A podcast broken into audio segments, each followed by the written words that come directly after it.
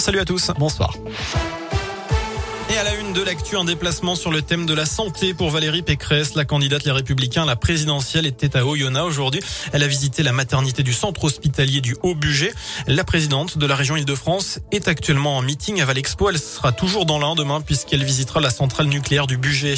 C'était une demande des syndicats d'enseignants. Les épreuves de spécialité du bac sont reportées à la mi-mai. Selon ces mêmes syndicats, les élèves n'étaient pas prêts pour le mois de mars. Ces épreuves de spécialité qui sont au nombre de deux et qui sont choisies par les lycéens en terminale sont nées de la réforme du baccalauréat décidée par Jean-Michel Blanquer. Elle compte pour 32% de la note finale de cet examen.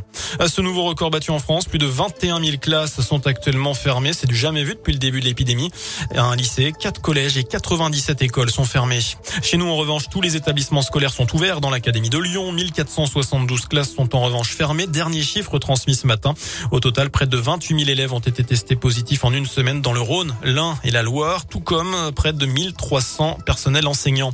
8 mois de prison avec sursis, 120 heures de travaux d'intérêt général. C'est ce à quoi a été condamné un individu de 21 ans hier par le tribunal correctionnel de Bourg.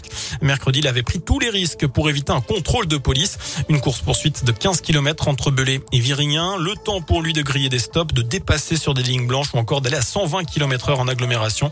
Euh, quand il a finalement été arrêté, les forces de l'ordre ont constaté qu'il n'avait pas le permis, qu'il roulait dans un véhicule sans assurance et qu'il avait fumé euh, du cannabis. On termine ce scoop info avec du sport, du tennis d'abord. Daniel Medvedev rejoint Rafael Nadal en finale de l'Open d'Australie.